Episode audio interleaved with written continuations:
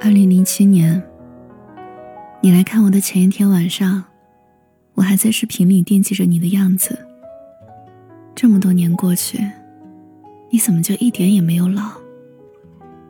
一张娃娃脸，就像是明天就要去和十八九岁的女孩子约会。结果第二天你出现时，我们谁都没有认出谁。我哪里想到，一夜之间。你就从少年成了中年人打扮。你把头发剪成了板寸，像是时刻准备提着公文包去开会。本来你就是这种职业身份，你在银行工作，天天坐在办公室里。你说你在炒基金，现在银行里人人如此。运气好，就可以五子登科。我不对你的世俗。但崇高的理想做评价。你看着我桌子上的花瓶说：“什么时候买的？”我仔细回想，跟同事五天前买的，他三我七分了这么多。你低头说：“一个、两个、三个、四个，都哭了，笨蛋啊！记得要加糖加酒精，才能够开到半个月。”你千里之遥来见我，就是为了挑剔我布置的花，纯粹是伪装精致吗？我一摔钱包，想要发脾气。我知道，我从来就没法成为符合你想象的小淑女。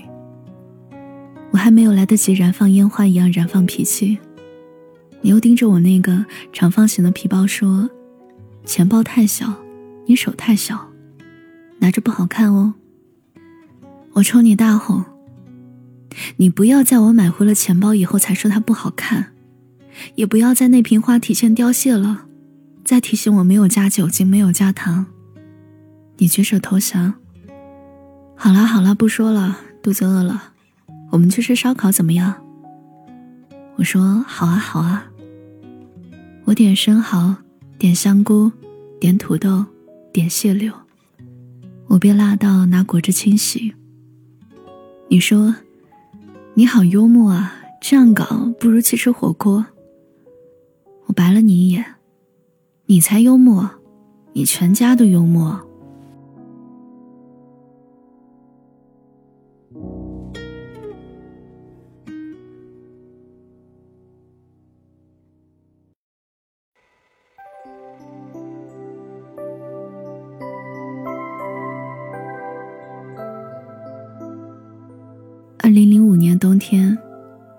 我们见面的时候冷得要死。本城流行把鸡尾虾香了辣了再吃。你说你在那边吃不到，所以一定要尝尝。结果找了半天都没有找到。我是故意的，我忽然不想那么容易就满足你的愿望，成全你的想法。最后，我把你带着上了回去的五七二路公交车。一路上，你失落的不停唠叨。我冷哼一声：“男人啊，得不到的东西，才是最好的。”我的潜台词再明显不过：得到了就无所谓了。不过你的优点和缺点一起爆发了。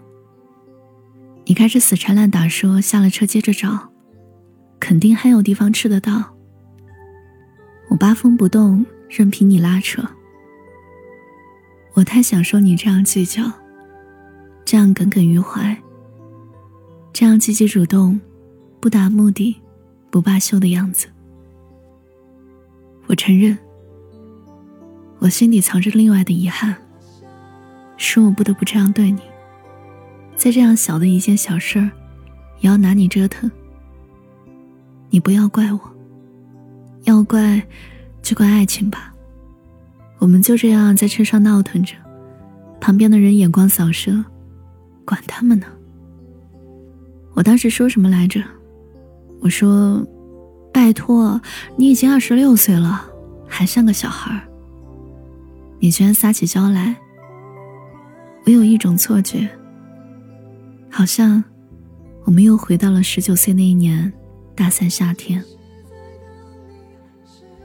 时间倒回二零零三年，我们都毕业了。你挑了个很远的地方。你去面试的时候，主管招聘的人事负责人特别无聊，给你出了一道题。用十二根火柴摆出十四加一减一加一，再移动一根，而且只能一根，不能丢掉，也不能加一根进去。使用的是加减法，不能把加号变成乘号和除号。实际结果等于四。我在外面等你的结果。你出来后一个劲的摇头，说搞不懂，太难了。时间太短了，才三分钟，再多一点时间就好了。我松了一大口气。我祈祷你找到工作，但绝不是这一家。你转移话题，唉声叹气。你说那边什么都好，就是美女太少，每天眼睛就吃亏了。我说是吗？是吗？那你还要去那种偏远的地方？一个星期后，你居然榜上有名。我假称是落榜者，打电话去问。我说某某同学不是没有回答出来，怎么要了他？打哈哈的工作人员回答说：“我们介意的不是答案，而是这个人够不够灵活，会不会气馁，会不会轻易放弃。”我无话可说，慌张的挂了电话。你得意洋洋的跑来告诉我好消息。我阻止了你。我说：“先别说，别说，反正都是相同的结果。”你闭嘴了。我留在这里，你要离开去那里。我说：“我不会去送你的，先跟你说清楚，我的心脏受不了。”你表现的很体谅。你说：“好的，你保重。”结果，我在大清早坐车去公司上班，一抬头，在去火车站的那班车上，遇到了你。哎，老天总是这个样子，让柔软脆弱的人在劫难逃。我俩又再又再别了没走未抱紧已想借口又酝酿放手。so lonely lonely for you 你有心不舍句号流落半途如被你挂在半空不再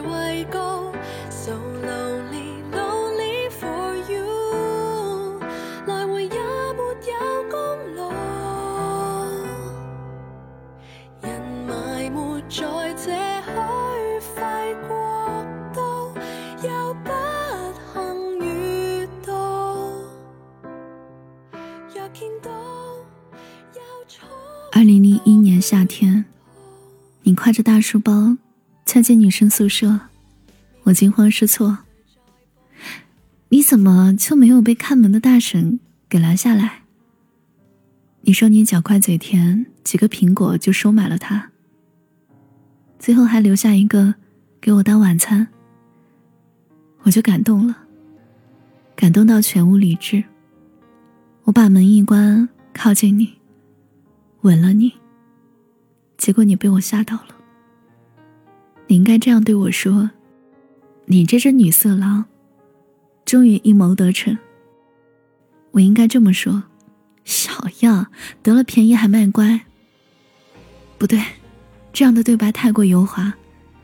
你应该对我说：“你要对我负责。”然后我应该说：“我一定对你负责。”不对。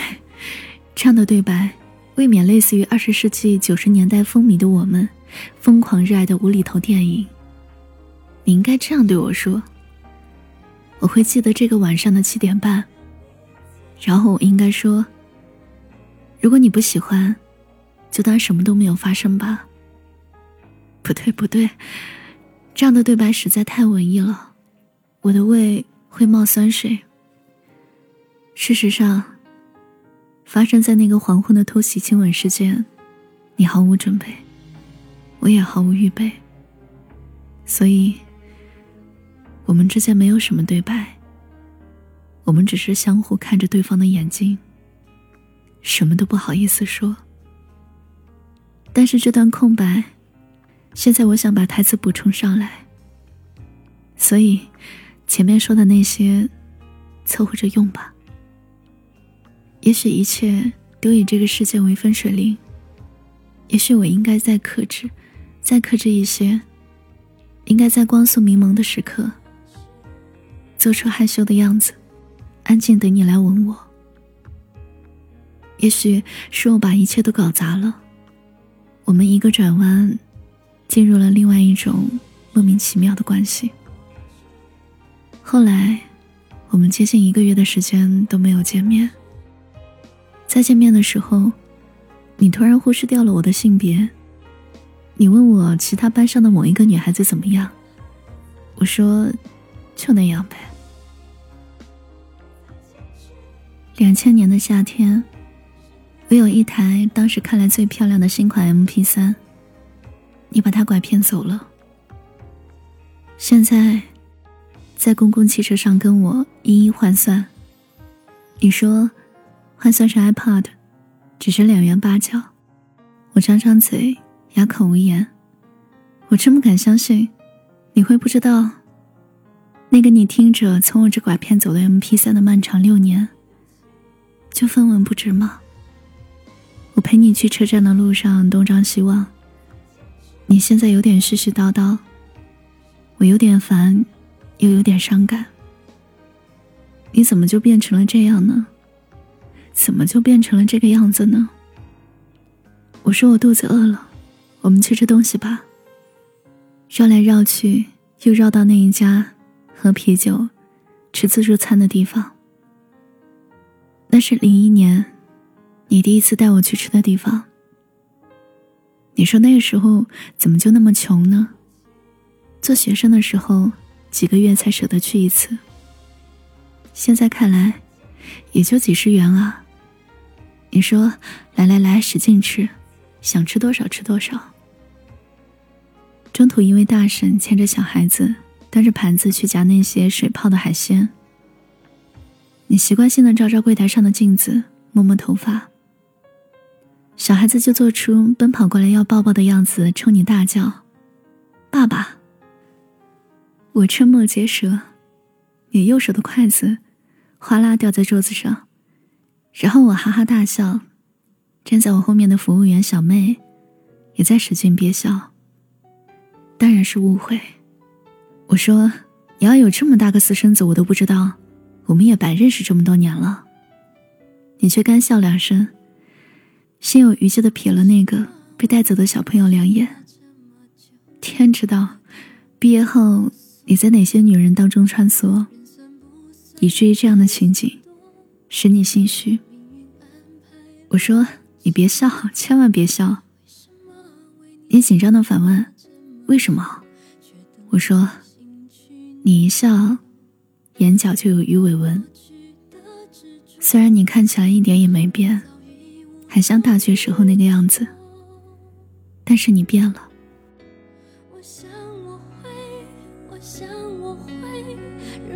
住的泪流，叫我如何目送你走，带着吻别的痛。我想我会，我想我会舍不得让你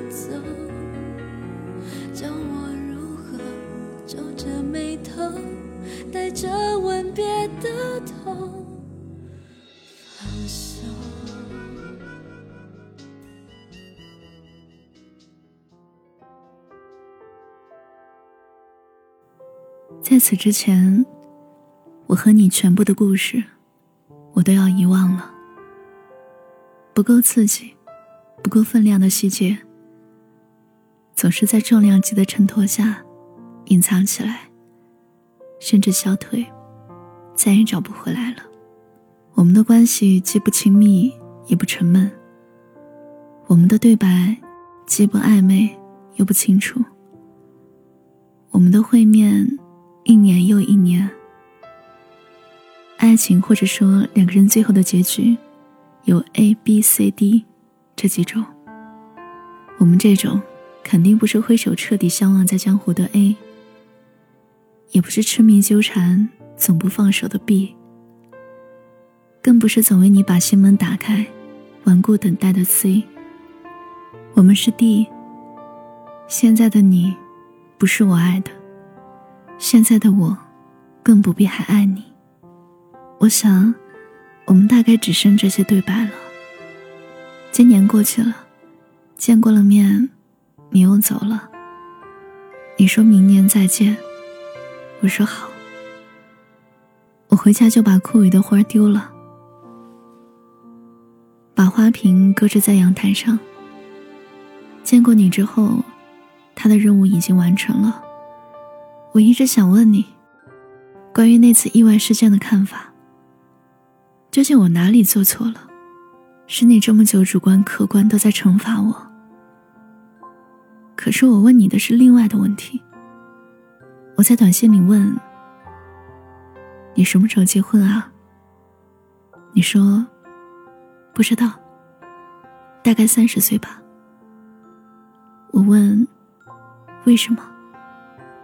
你的短信迟迟才来。你说，也许那个时候就不怕结婚了。许久，我补了一句闷闷的话。我是不是很像一个铁定要人负责的女孩子？然后不等你回复，关机、洗澡、睡觉。睡前喝一杯纯牛奶。这还是你教我的，帮助睡眠。见了那年的年底，吻过你的一个月后，自己一个人看着你宿舍的方向，忽然蹲在地上嚎啕大哭，疼痛入骨。我无法再原谅你，因为我早就原谅了你。你的胆小，你的逃避，我难道不是通通看在眼里？有一句对白。其实，在这个世界上出现过。那个夜晚，你被我吻的那个夜晚，我打开门放你出去的时候，说了一句：“毕业我们结婚吧。”这句对白，我终于想起来了。你当时没有回答，只是含糊的应了一声，就消失在老宿舍灯光昏暗。漫长又狭窄的走廊上，那就这样吧。快速拥抱一下其实我跟你也许都被动，连行近一点也面红。已收到风声，但是不敢相信，我跟你之间有。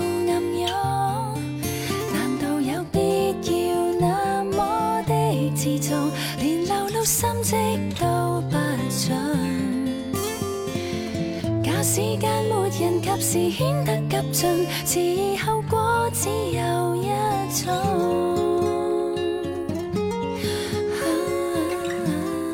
嗨，好久不见，你最近过得还好吗？我是七景，今天讲的故事来自沈佳柯。收听更多节目。你可以搜索微信公众号“七景”，是繁花似锦的景哦。我等你来找我。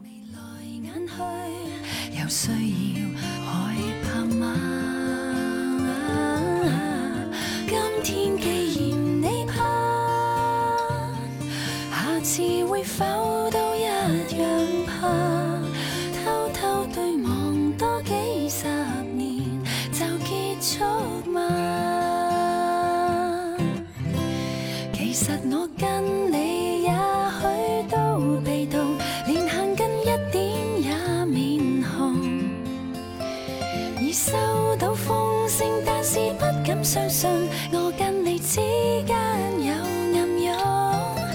提示我所见那些不是梦，明明是小小的火种，收起的热。情令人烧得很痛，红红热恋只欠东风。不晓得怎会一到这境放纵，人人亦显得那。Oh.